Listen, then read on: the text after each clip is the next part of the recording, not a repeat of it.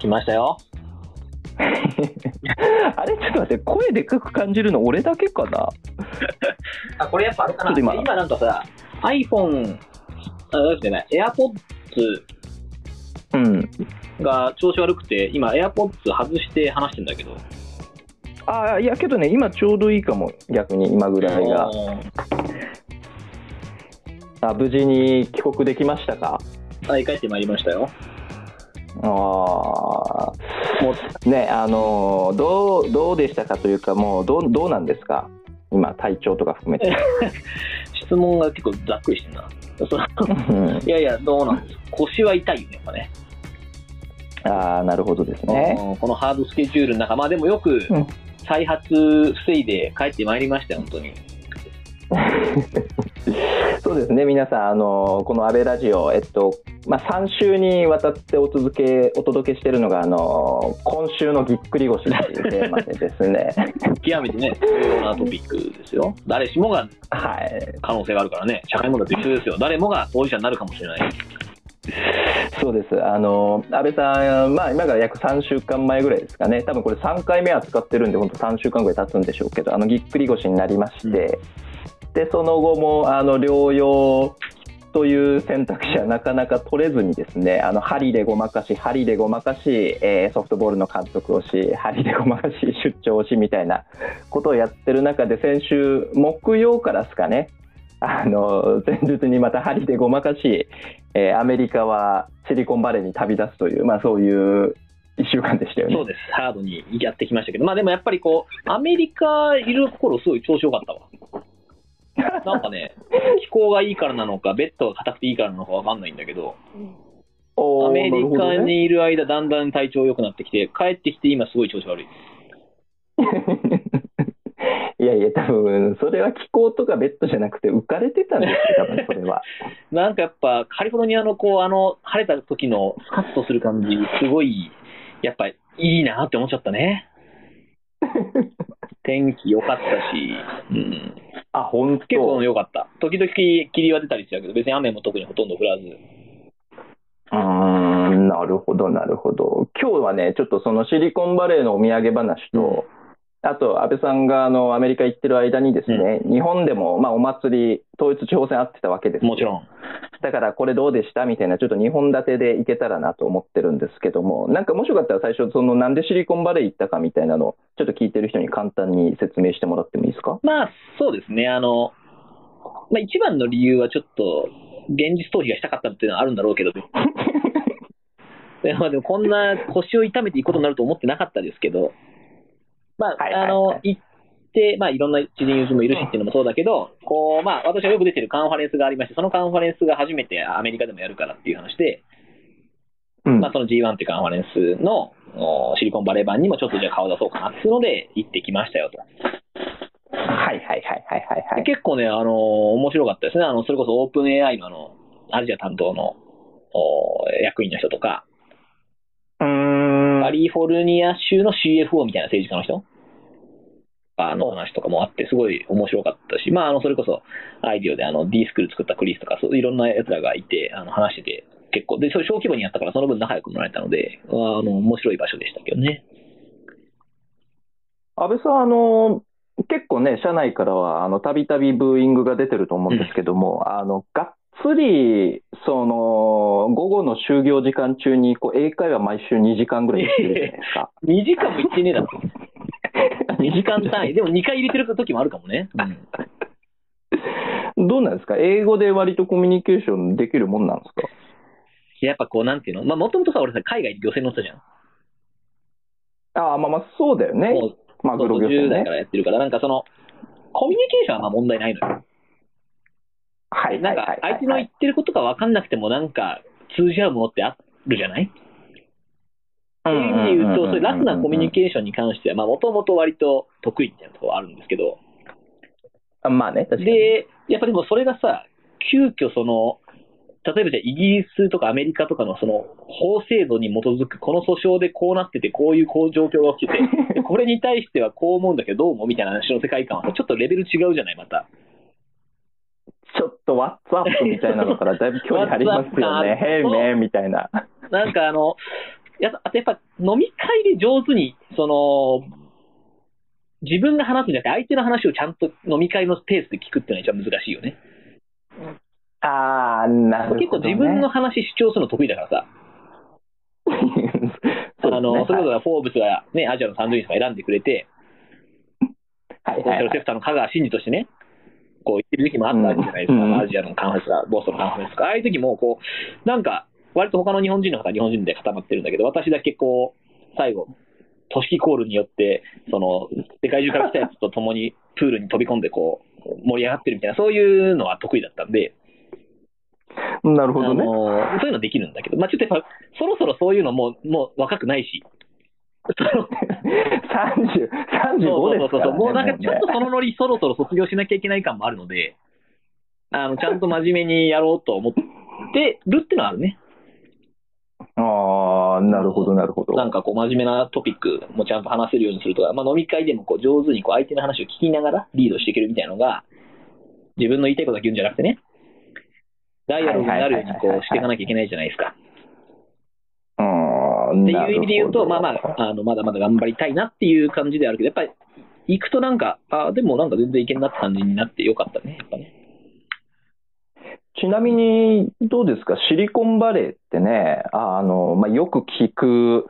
まあね、多分これ聞いてる方もね、あのシリコンバレーって、まあ、1回や2回聞いたことあるって方がほとんどじゃないかなっていうふうに思って、やっぱりその、アメリカのね、スタートアップのこう一番のメッカであるし、まあ、多大なこうでかい、その価値創造みたいなものをしてきたところがボンボン出てきてるみたいな感じですけど、そういうのはなんかこう、日本とこういうとこやっぱ違えなみたいなものとかって、こう感じる場面とかあったりしたんですか？俺ね、やっぱもう、10約10年ぶりぐらいなんだね、行ったの、カリフォルニア。結構久しぶりで。で、10年前もだからシリコンバレーとか、あの、サンフランシスコとかな、パラアルとか、あの辺にいて1週間なんか、そこの現地のベンチャーで勝手にグローサックするみたいなのやったりしてたんだけど、なるほど。まあまあ、もう流しますけど、はい、なるほど。いやいや、あの、非常にそこでリーンスタートアップを学ぶみたいなね、やりながら。はいはいはいはい。あの、その時に比べてなんか治安悪くなったね。まあ、その時も治安悪かったけど。今の方がなんかは嫌な感じだなっていうのはあったし、それはその、まあ、サンフランシスコの方には結構治安の悪い通りとかがあるんだけど、そっち側でもすごく感じたし、そのパロアルト、まあ、言ってみたらお金持ちが多い、そのシリコンバレーに近いなんか割と治安のいい場所でも、夜中、その駅の辺にいると結構ホームレスの人いて、うん、なるほど、なるほど。で、まあやっぱ地価がすごいガーンと上がったのが大きいだろうね。サンフランシスコにしても、まあそのパラアルトやこう、まあ、あの、シリコンバレーの周辺のところっていうのも、こういろんなベンチャーが出てきて、それでこう、お金持ちがいっぱい生まれるわけですよ。上場して、こう、ストックオプション配ってるからね、うんいろんな人がこう、なっていくっていう時に、不動産価格がすごい上がっていって、まあ問題がずっとここ数年ありまして、街づくりが難しくなってるっていうのはあるよね。うーん、なるほど。そこら辺さ、ほら、日本とかって、そのホームレス支援の仕組みで言ったらさ、もうその、お本当に現場の方々がたくさん頑張った結果、投資者とかもかなりいないわけですよ。ほとんどいないわけです、今。激減ですから、うんこの20年、30年で。はい。だからまあ、その貧困対策で言うと、ある程度、もちろん今も課題が、別の課題が生まれてきているものの、路上で投資っていうパターンはすごく減りましたと。うんアメリカはかなりまだ残ってそうな感じでしたね。でむしろその、やっぱり経済状況によって、こう、状経済が悪くなると、あるいはその地価が悪高くなったりすると、ガーンとホームレスが増えて、でそのホームレスの人たちに対する支援がそのそんなに手厚くあるわけじゃないので、公的にも、そのあるいは共助的な形でもね。ってなると、やっぱりこう日本がしたみたいに、こう一回投資者なくした、ある程度その問題解決に持ってったみたいなと安定してそれを維持していける状態になってるっていう国は珍しくて、向こうはやっぱこう、経済力が悪くなると、えかなりそれで厳しい状態にある人が出てくるっていうのは、難しいとこだなと思いましたけどね、言ってるとね。うーん、なるほど、なるほど。ちょっとこの後の統一地方選にもつながるところで、一個ね、さっき、あのーツイッターのこう引用のリツイート見てたら、あのーカリフォルニア州の政治経済の話も面白かったっていう、あのコメントありましたけど、それって今言ったようなところ以外にも、なんかおもろかった話とかあります？まあ、そのちょうどだからカリフォルニアのまあその CFO みたいな、トレジャーっていうなんかや方がやったけど、そのみたいなやつの話聞いてて、はいはい。えちえちなみにその CFO って、なんか日本だとあんまりその行政の人とかに対してあんまイメージ持たないじゃないですか。はいはそれなんか財務部長、財務部長みたいな、なんか、まあそういう財政べ、財政家の偉い人みたいなのはなんかイメージあったりもしますけど、ななんかちょっとニュアンス違う多分ね、政治家で選ばれてるっぽかったから、へ二人も大変お上手え。で、女性なんだけど、任用のされ方が政治任用っぽい政治任用っていうか、まだ選挙で通ってる人だと思うから、多分だからその、近い感じとしては、こう、財務大臣とかに近いんじゃないですか、その国の。ああ。政治家で選ばれてそうはいなってて、やっぱその人の発言の中でこうパンチ効いてるなと思ったら、やっぱそもそもカリフォルニアって国として世界で経済規模3番目、4番目ぐらいだからみたいな。なるほどね。我々国であると。でもその、やっぱその意識強いみたいだね。で、だからカリフォルニアは最。高よみたいな。まあいろいろ課題もあるけど、はいはいはい。その、はいはい。まずアメリカの中で、ちゃんとその LGBT とかね、LGBTQ も含めての、その、サポートができていて、何の心配もなく街を歩けるのって、カリフォルニアかニューヨークぐらいしかないじゃないみたいな。うん実際のところみたいな話だし、まあその、税金ちょっと高いかもしれないけど、それを除いたらいろんなものがこう、恵まれてる状態にあって、世界的にも影響力が大きい中で、まあジョークとしてだから東京でいう千代田区独立論みたいな話の感じのジョークを出すわけよ。そっか、それ出していい前提条件はあるんですね、ジョークでも、まあやっぱりそれはね、いいい。あの、そもそも各州の自治によって成立してて、こう、連邦政府っていうのは、うん。あの、いろんな、ねね外交とか軍事のことをやるだけだけど、別に州にも州兵がいるみたいな、そういう世界観だから、あーはるかにその日本のこの県とか、こう、都道府県みたいな感覚よりはだいぶ強い権力を持ってるよね。うん、っていう中で、で、あ。とやっぱこう、すごい、こう、VC とかが出てきて、まあシリコンバレーを中心に、たくさんベンチャーが、こう、盛り上がってう、ん。経済を盛り作ってきて、この数十年のアメリカの経済成長の一つのエンジンでもあったわけじゃない？間違いないね。っていうはいところで、こう、まあやっぱりこう課題はあれども自信に満ち溢れてる感じはありますよね。うーん、なるほど、なるほすごくこう、ど。なんか、あーこういうものが出てくるんだとしたら、その、いわゆる同州制みたいなものをちゃんと作って、はいはいはい予算のね、おまあ、部分をもっと分量、うんうんうんこう各、うん広域自治体、今の広域自治体、まあ、さらにの広域自治体、まあ、それは同州制なわけですけど、みたいなところでやっていくっていうビジョンの先に一つ参考になるのは、やっぱこう、ああいったものなんだろうなとは思いましたけどね。いや、なんか今、久々に同州制ってワード聞きましたけど、あの議論、どこ行ったんですかね？いや、まだまだ元気にやってますかね、あれ。俺は思ってるけど、かりなんか一時期ね、ちょくちょく出てた気しますけど、最近全く聞かなくなりましたけども、まあ、ちょっとそんなこんなでですね、あの、シリコンバレーの話から、サンフランシスコの話からのちょっと、まあ、日本の政治の話もやっていきましょうというふうなことで、統一地方選いけたらなと思いますが、これ安倍さん今、ちゃんと座ってます？なんで今俺立ってたの分かった。いや、なんかね、なんか冷蔵庫に取りに行ってるっぽいなって気しまあした、ね。すごい。まあ、冷蔵庫には取れてないけど、なぜ俺がスマホから離れたのが分かったのか、ちょっと見た。う んはい。で、これ、統一地方選、あの、先週末、後半戦ですかね、ありましたよと。で、まあね、あの、せっかくなんで改めて、なんか主なトピックどういうのあったかな、みたいなのを少しおさらいするとですね、あまず、統一地方選ってやっぱ衆議院選挙とかと違って、なんかいろんなところでいろんなレイヤーの選挙やってるんで、あの、おさらいするのむちゃくちゃむずいなっていうのがこう前提としてありますと。で、まあなんかやっぱ、その、非常にこう国政にも絡むところででかいな、みたいなことで言うと、まあ、衆議院と参議院の補選がありましたよと。で、これ5箇所あって、で、うち4つですね。4つ自民が取って、残り1個はですね、あの、立憲民主とかでもなくてですね、えっと、和歌山1区ですね、衆院しかも。で、日本維新の会が議席を獲得したみたいなところで、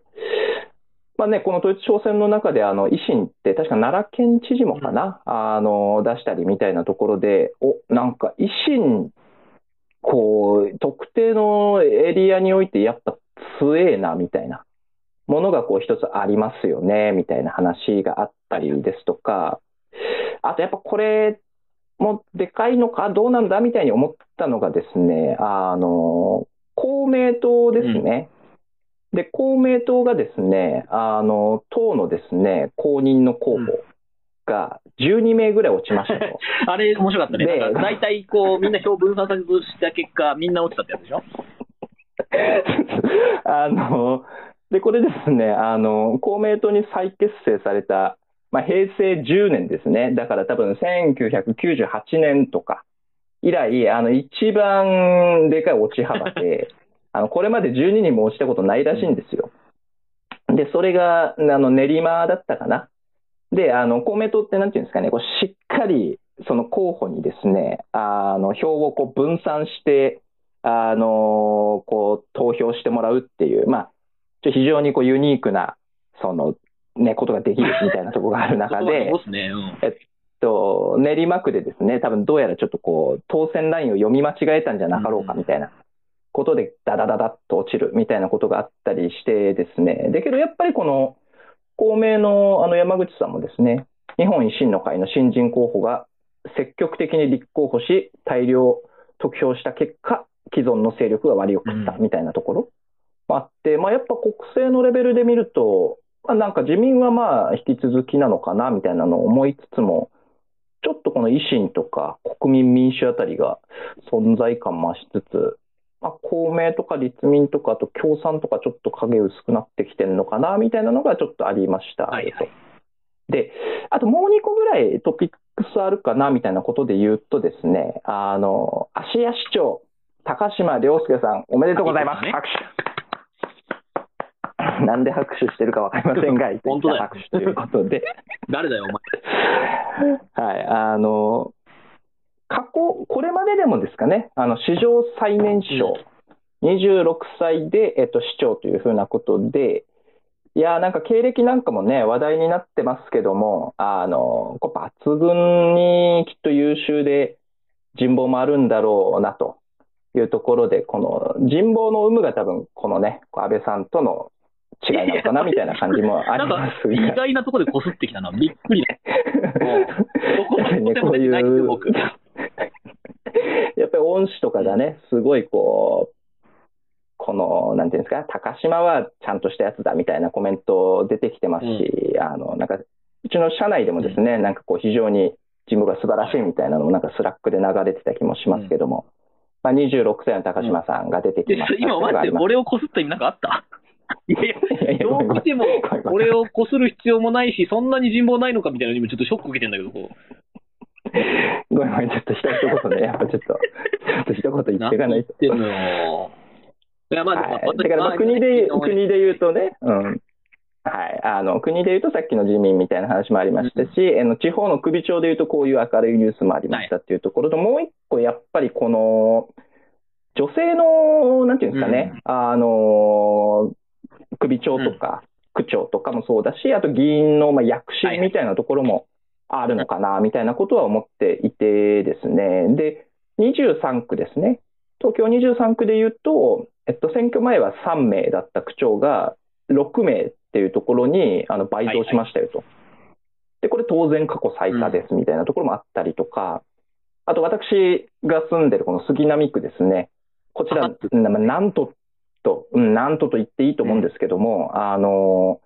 男性が23に対してですね、えっと、女性が24と、で、性別が非公表が1名っていうところで、あの、女性の方が多くなってたりだとか、あと、ちょっと詳細に見ていくとですね、10、トップ、あの、なんていうんですかね、あの、上から10人ですね、当選トップ10を見ると、女性がうち7名、男性が3名で、しかも上位4名ですね。上から4名は全て新人の女性であると。で、逆に、自民公認の現職候補。これですね、あの、16人現職ですよ。しかも公認ですよ。出てて、7人落ちてるっていうですね。バチクソ風が吹いてるというところもあるんですけど、もう一個、あの、最後コメントしておくと、これ、実はですね、あの、それぐらいこうかなりラディカルに大きく、あの、議会の構成変わってるんですけど、うん、投票率ベースで見るとね、これ、あの4%しかアップしてなくても、やっぱそれだけ動いてるんですよね。えっと、前回が39%ぐらいだったのが、えっと、43.66%。はいはいつまり、その、未だに過半数にすら届いてない。けど39%が43%に4%、4%ですね。100人中4人投票に行った。そしてその4人っていうのがおそらくその、なんていうのかな、今言ったようなあ女性とか若い候補を、が多分多分応援した人が多いみたいな。ってのがあったときに、ここまでガラッと議会構成変わるみたいなのは、あやっぱなんていうのかな、あの実はキャスティングボード握るみたいなのって、まあ、一人一人のちょっとした一票がかなり影響でかいなみたいなのも示してるなみたいなことを思ったりしたというところで、まあ、ざっと振り返るとそんな感じなんですけども、まあ、安倍さん的に気になったあのトピックとか、ここをちょっとコメントしておきたいなみたいな、その辺どうですか？まあね、あの、アメリカ行ってましたけど、当然ながらずっと情報追ってますから、あの、し、やっぱり、ま、はい周りかなり応援にも入ってたし、まあ、俺のにもいろいろ話、相談とか来てた人が多かったから、まあ、すごく関心持って見てましたよと。で、まあ、それこそね、だから23区だけじゃなくて、武蔵野とかも、あれでしょ？確か区議、あ、そ市市議の半分が女性になってましたね。そうですね、武蔵野とかで、まあ結構その大きな変化、かなり動いた選挙で非常に面白かったなっていう感じですと。あと今ちょっと友がコメントしなかったというか、各種メディアもすべてコメントしないんだが、これちょっと動きとしては、っていうのは私が昔からこう追っている参政党ですね。あーあ、確かに賛成とあんまりニュース見て見てないでしょでもでもね激増よ。賛成党って、あれ、なんであんまり出てきてないんだ？んな舐めてんのよ、参政党のこと。舐めてるし、はいはいはいだからこれって結構そのトランプ現象の時の左派メディアがこう振る舞ったみたいな形にすげえ似てるなと個人的には思ってるんだけど、はいはいはい数字見たらもう、はいもう維新、あ、維新ね、国民民主並みになっちゃったからね。えー、なので、すごいよ。あ、そんなに増えてるんだ。躍進度で言ったら明らかに多分、あの、元のスタート地点が低いことを鑑みれば、あの、今回一番こう、マクロに政党で見て、きょあの、いわゆる地方政統一地方選挙というその市議とかね、そういう、こう、地方議員っていう観点で見ると、まあ、客観的に見たらやっぱこう、明らかに賛成だったんじゃないかなと思ってるんだけど、それに対して、うーん出しという話じゃなくて、数字だけ見て事実としてそうだと思うんだけど、インパクトがあったのね。ここをちゃんとその、舐めた感じじゃないようにしないとな、見て、ちゃんと正しく評価しなきゃいけないんじゃないかなっていうのが、まあ、まず思ってますね、私はね。うーん、なるほど、あなるほど。の、国政選挙やっぱ維新ですよね。あもうこれはでもその前回の参議院選挙の時から少しトレンドがあったけど、要はその、前回の参議院選挙と今回の、まあ、あの補選、衆議院の補選っていう話で、いわゆるその、野党第一党に対する、こう、入れ替わりが起きたというふうに、まあ、ある程度見てもいいんじゃないかなっていうレベル感の戦いだったと思いますと。おもうそこまでの、つまり野党第一党ってのは、もはや維新に来しつつあるなななーって感じがしますよね、実際ね。うん、うん、うん。今回の参議院選も、まあ、今回の統一選も、まあ、基本的には俺はこう、あの、まあ、自民に完全、自民にひっくり返ることはないっていう前提、今回、この時点ではね、とすると、まあ、その、野党第一党を争うつばぜり合いであるっていうのが俺の、その選挙としての見方だったので、うんなるほど。でそうやって見ていくと、こう、まさに立憲、落ちる立、その、凋落していく立憲と、おーはいはい。関西を中心に極めて強い地盤を持って、か勢力拡大していく維新っていうものが、こう、国というレベル感で見てもそろそろ入れ替わりつつあるんだなっていう勢いを見せたっていうのが、あの、国政に関する私の中での大きな感覚、あの、認識のところですかね。あー、なるほど、なるほど。これけど、今のちょっと面白いですね。なんかその、まあ、いわゆるアメリカとか二大政党制って言われますよと。で、共和党と民主党みたいなものが、まあ、あの、右派左派みたいな感じで、まあ、その政権交代していきますようんみたいなものがあったときに、そう、維新って、やっぱ地域性めちゃくちゃ強いじゃないですか。つまり、その、ある種こう、東京とか、まあ、まあけど、自民も地方なんでしょうけど、まあ、その永田町みたいなのをベースに圧倒的にこう力を持ってる自民党みたいなものと、なんていうかこう、関西圏みたいなところで力を持つ維新みたいなものになっていったときに、結構その二大政党まで行くか別にして、なんかその権力の持ち方って、将来的になんかなんか結構、なんか政治における意思決定とか、え影響でかそうだなみたいな思いましたね、今。うん、まあ厳密に言うと俺はそういうふうには見てなくて、あんまりその自民対維新っていう対立軸では見てなくて、あの、過疎地域、人口減少地域を中心に勝つ自民と、人口増加地域におい、て破竹の勢いを見せるう維新ですと。で、実はこれに対応すなる東京の政党が都民ファーストだったわけよ、もともとは。はいはい。はいはい都民フ。ァーストが東関東、まあ、東京だね、東京であり、えー維新があり、で、都民ファーストが勝ち切ってれば、全然違ったトレンドがあって、うんうんうんうん。それはその、増えていく都市部の新しい新興勢力っていうのが東京と関西にあって、はいはいはいで、はいこ。こはその、ベンチャーで言ったら成長産業ですって話ですよね。人口増えていくなら票数増えていきますから。うーん。で、なさらに言うと1るほどなるほど票の格差もあるんで、で、それがその格差是正がその裁判所で最高裁出てますから、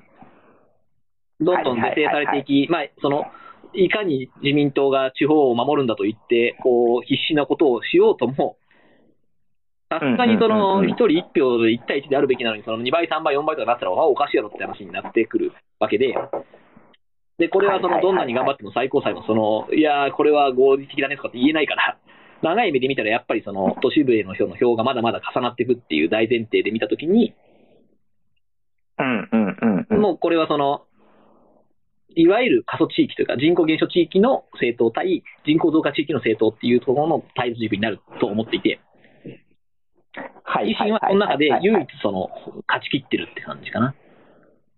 で、これはやっぱりすあの大阪市、大阪府の行政ハックを、ハックというかそこの改革を進めているという印象を関西圏に持たせてるっていうのが大きいよね。うーん、なるほど、なるほど。あ、なんか今の、こう、過疎化が進んでいくエリアで、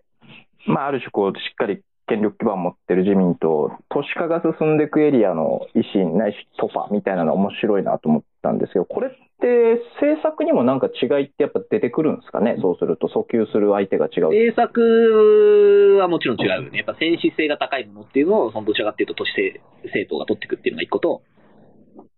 選挙戦のやり方も違うね。あ あ、安倍さんって、本当、なんでも喋れますね。なんかそんな、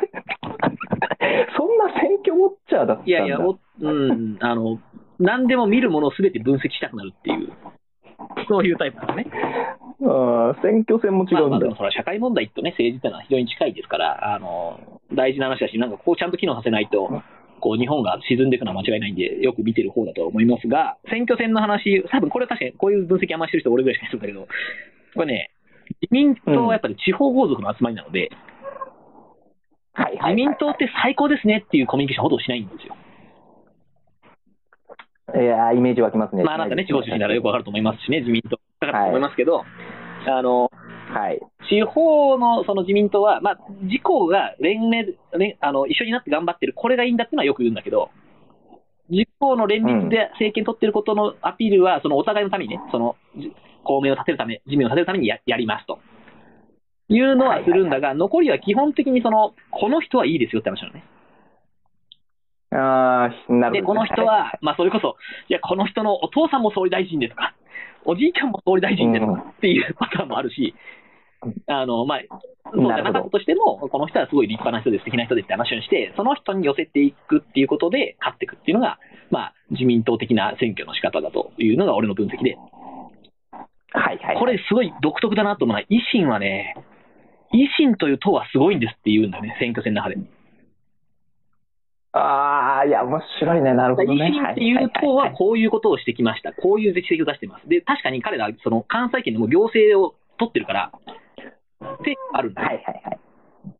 すべてが彼らの成果だったかっていうのは評価は分かれるところなんだけど、でもまあ彼らが取ってる政権を取った、その関西の政権を取ってる間に成したことはこんだけありますよと。維新という政党はこういうことができるんですと。で、私はそれの、おこの地区のお担当者ですっていう感じなわけよ。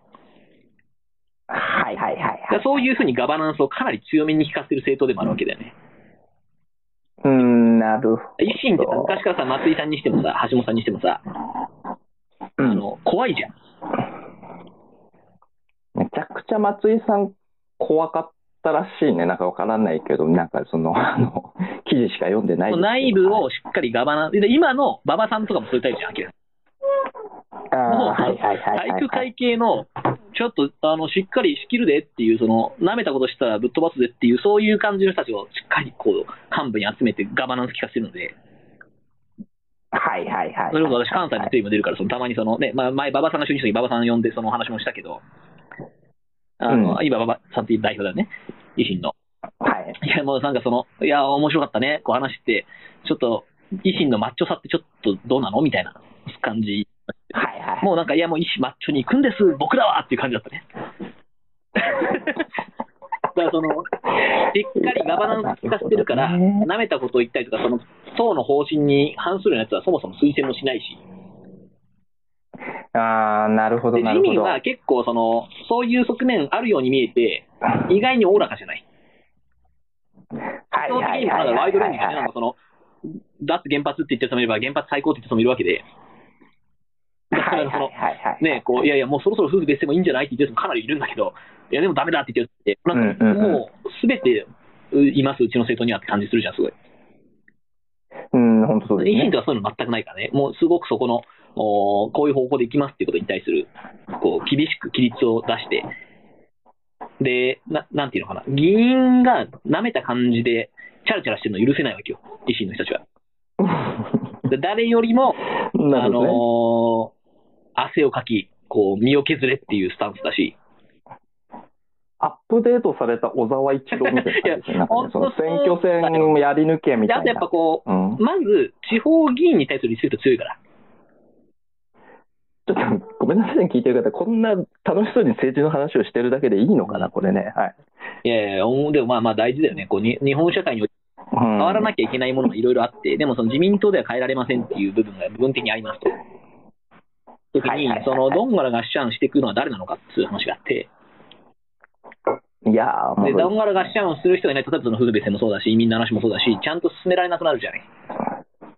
はいはいでもはい、もう、もう、もう待てないっすよって話で、もう、もう余裕がないのよ、この国は、本当にいよいよって感じだから。そんなうんうんうんあるのか、あるいはそのないなら作らなきゃいけないのかみたいな話も含めて、正しく、なるほどなきゃいけないい。いやー、ちょっと残り迫ってきてますけど、もう一個だけ聞いていいですか、なんで、今、ちょっとこれまでの話まとめると、まあ、とにかく自民っていうのはまあ相変わらず強いんだけれども、ちょっと今後のね、なんかこう政治の見る一つの観点として、まあ、野党第一党っすよね。ここに維新がのしていくんじゃないか、まあ、その時にこうある種の政党としてのマッチョさとしてみたいなもので、その突破していくんじゃないか、これ、まあちょっと注目してもいいよねみたいな話がありましたと。で、もう一個、その、まあ、ある種こう、なんていうのかな、あの、まだ、こう、リベラルなメディアみたいなのを含めて、ちょっと黙殺ししてるかもしれないんだけど、参政党みたいな、あの政党が非常に実は、そのじわじわとその支持を広げてますみたいなものがあったときに、ここをしっかり注視しておくってことは大事じゃないかっていうのがありましたと。で、最後もう一個、この、で、安倍さんもコメントしてましたけど、まあ、26歳のね、その高島さんっていう方が史上最年少で市長になりましたみたいな話とか、あるいはその女性とか若い議員の躍進みたいなのやっぱあったかなというふうに思っていて、この辺のこう、なんていうんですかね、若若い人たちの政治のへのチャレンジとか、あるいはこう女性のその割合みたいなのが、こう、まっとうなところに戻っていく、戻していくためのこうチャレンジみたいなのがあって、こここら辺はどういうふうな観点で見とくといいですかね、これはね、まず女性割合の話は、まあ、とにかく増やしたいじゃない。いやもう一択ねにかく増やしたいって実は国民みんな思ってるっていうのが大事で。で、これはだから、あの、やっぱりね、今ね、むしろ女性の新しい新人とか、そういう通りやすいのよ。特にあの地方議会とかね。むしろトップ当選とかしやすいのは、その上の方見たらそあそっち、そういう新しい女性とかっていう人が結構勝ちやすいですと。なるほどね、なっていなるので、むしろどれぐらいその手を挙げてる人を増やせるかなんだよ、こっちは。あー、なるほど、なるほど。出ればかなり勝てる可能性は高い。か,、まあ、かなりと言っては正しくないんだけど、はいはいではいはい。そういう、このボーナスフェーズにあると言ってもいいだろう、多分ね。そういうタイミングでどこまで割合を増やしておけるかって話になるんですと。間違いなく数が増えると確率論ですから、まあ、なんか問題議員も出てくるんですよ。ででもまあ、それはしょうがない。でその問題議員が出てきて、いやいや、女性だからみたいな、そのまあ、アホな議論、それ女性だからじゃなくて、その人だからなんだよって話なんだけど、とか出てこない、はいはいはい。出てくると、とはいえ世論ってこうちょっとじゃ若干ブレーキが出やすくなっちゃうから、いかにその今のフェーズで一気にその女性議員を増やして、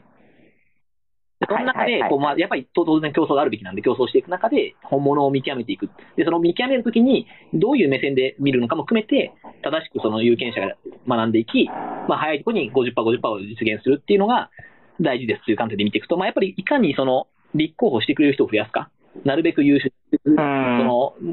この国を担ってほしいと思っている、あるいはこの地域を担ってほしいと思っている人を、あのこう稼ぎ上げていくかみたいな話ってのはすごい大事ですと。うんななので、はいあのまあ、それこそ国政でもそうですね、あの今回、千葉でね、エリアルフィアさん、はい、受かりましたけど、ああいうのすごい良かったの。はい。で、なるほど。っていうのがあるよっていうのと、まあ、高島さんね、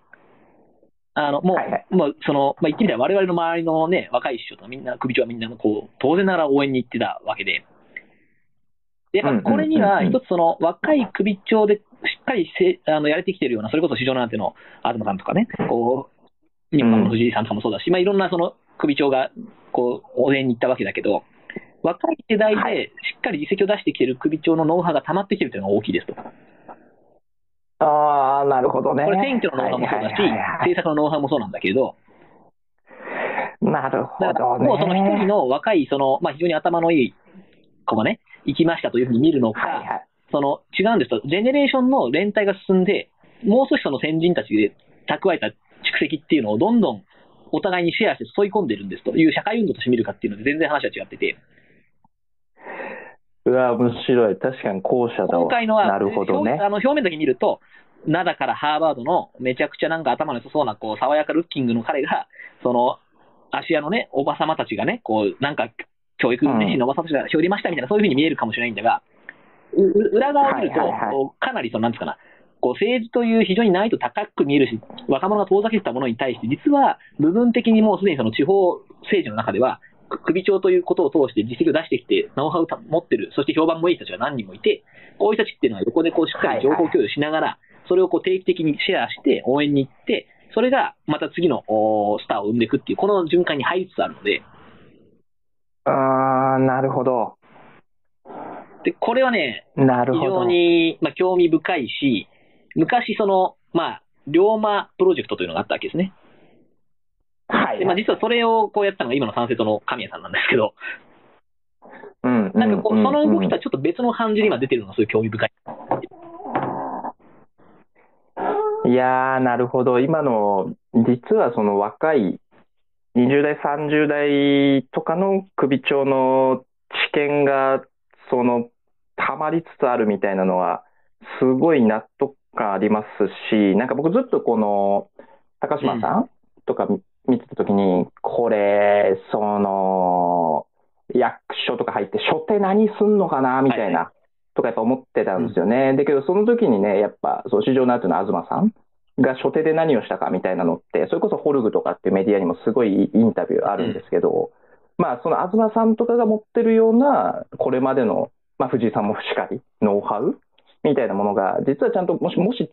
伝わってたりしたら、それって高島さんもそうだし、まあ、今後、若手で市長になっていく人たちにとって、かなりかけがえのない武器になるんだろうな、みたいなことをちょっと今聞きながら思いました。これなんか例えばそれこそ、ね、俺ら G は、アンダー40のそのボードメンバーとかやってるじゃない？はい、安倍さん、12時58分でございますというとこいや、ろで。話、いや、それこそ高島さんがね、その、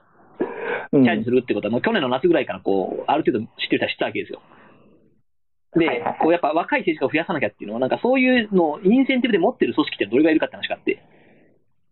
うん、なでそこでだって40以下で例えば政治家を増やさないと、その場が成り立たないような場を持ってたとしたら、めちゃくちゃ応援するわけよ、みんな。うんなるほど、なるほどだからそう。いうそのこう若手の政治家がいないともう成立しないような仕組みっていうのをどうやって作っちゃうかっていうのが大事で、うんなるほど、なるほど。これはね、あのまあ、むしろこの先も大事になってくるし、まあ、その中でね、確率論ですから、なんかトラブルは起こることあるでしょうけど、大きな運動としてはそっちに行くんだし、はいはいそうなった方がいいんだよ、それをいかに早くやっていけるかっていうのが、まあ、この国のその、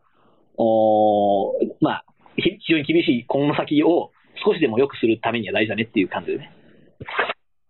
はい。ということで、もう間もなく、えー1時なんですけども、ちょうど前回が、あのー岸田さんへのね、襲撃テロを話をしてて、だけど、まあ、社会変えられるうん。みたいなことを、どう実感していけるか、まあ、実際に変えるし実感するかっていうのが大事だよね、みたいな話してましたけど、まあ、この統一挑戦とかね、なんか、いい方に変わった部分絶対あるのかな、みたいにも感じてるんで、まあ、それはちょっとね、なんかこう、僕自身実感しながら、